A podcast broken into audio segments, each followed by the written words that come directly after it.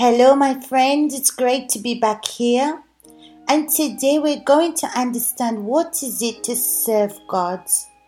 In the book of Matthew, we've been meditating, but meditating slowly. We can't rush to read quickly the word of God. There's so many things to observe, to understand, to digest. So if you read two, three chapters of the Bible, surely you're going to see things. Your many things is going to call your attention, but you're not going to pay attention to the small details that's between the lines in each book, in each chapter. So, when you go to read the Bible, you should pay more attention to the details because in the details it's like you're searching, you're looking for ways of how you can offer to God from the small details. And Cain didn't see the details of his offering. He just went to the field, took the fruits, and offered it to God. But he didn't take time out to, to notice the small details, to prepare. That's why when you participate, when you come here to the blog, and you have access to these audios and you open the book of Matthew, you're going to see that we're meditating bit by bit. We're meditating in small verses. Sometimes it takes us one month to finish one chapter. Sometimes it takes longer. But it doesn't matter the quantity of Bible reading that we're doing.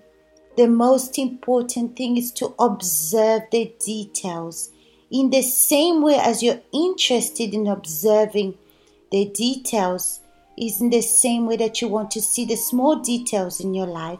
So, we're going to read from the book of Matthew, chapter 12, from verse 14, which is going to answer the question that I ask here on the blog What is it to serve God? And it's written like this Then the Pharisees went out and plotted against him how they might destroy him. But Jesus knew it, and he withdrew from there. And great multitudes followed him, and he healed them all. Yet he warned them not to make him known. Maybe you ask yourself, what's that got to do with serving God? These verses here calls my attention because when you're hated, when you're despised, when you're going through difficult problems, your own personal problems, what happens usually? Especially you that's an assistant, you that works and serves God. Sometimes you pass through difficult moments in your life, problems, things that come to affront you. And then what do you do? You start focusing on the problem. And that's what happened in the time of Jesus. The Pharisees plotted against him, against Jesus. They had authority, they had plans to destroy Jesus. They had authority, plans to kill Jesus. But when Jesus knew of it, and sometimes you know that people are speaking bad about you, you know that you're being criticized by others, being persecuted, people being unjust, saying things that's not supposed to be said. You know of the problem in your family. So, what did Jesus do? He withdrew from there. Jesus didn't stay there contemplating and receiving everything that was being said about him. No, Jesus withdrew from there. And maybe, my friend, you're doing the work of God, and sometimes you just stop. You sit down and you stop doing everything and you start to listen to all the criticizing, all the things that's being said about you, all the problems that you're facing, and then you start contemplating these conversations. Sometimes the devil even uses someone to make you feel afraid, to make you hide yourself. Or sometimes you're worried about sicknesses that the doctor diagnosed. You stop serving God to contemplate the problem, to take the problem upon you. And then what happens? You start to want to resolve your problems. You want to deal with them yourself. You want to take it upon yourself and resolve. It's like you have the power to change the situation, but you don't. And the more that you keep these problems, preoccupy yourself, feel the problems, the more you do this, the weaker you're going to become. He withdrew from there, and great multitudes follow him. Look, the one that serves God, the one that gives his life to God, he's affronted with problems, but the problems does not overtake him. He does not live to serve his problems. He lives to serve God. Even if Jesus was being persecuted or plotted against, when he left that place, when he knew that the Pharisees were plotting against him to kill him, he left, but a multitude followed him. Look at this, my friends. Jesus had something there that those people weren't even looking at this, the fact that he was being plotted against. No, their eyes weren't on that, but they saw something different in Jesus this spirit of servant. Jesus had something more than words. So, this great multitude followed Jesus, and the Bible says something really nice, and he healed all of them. Look at this, my friends.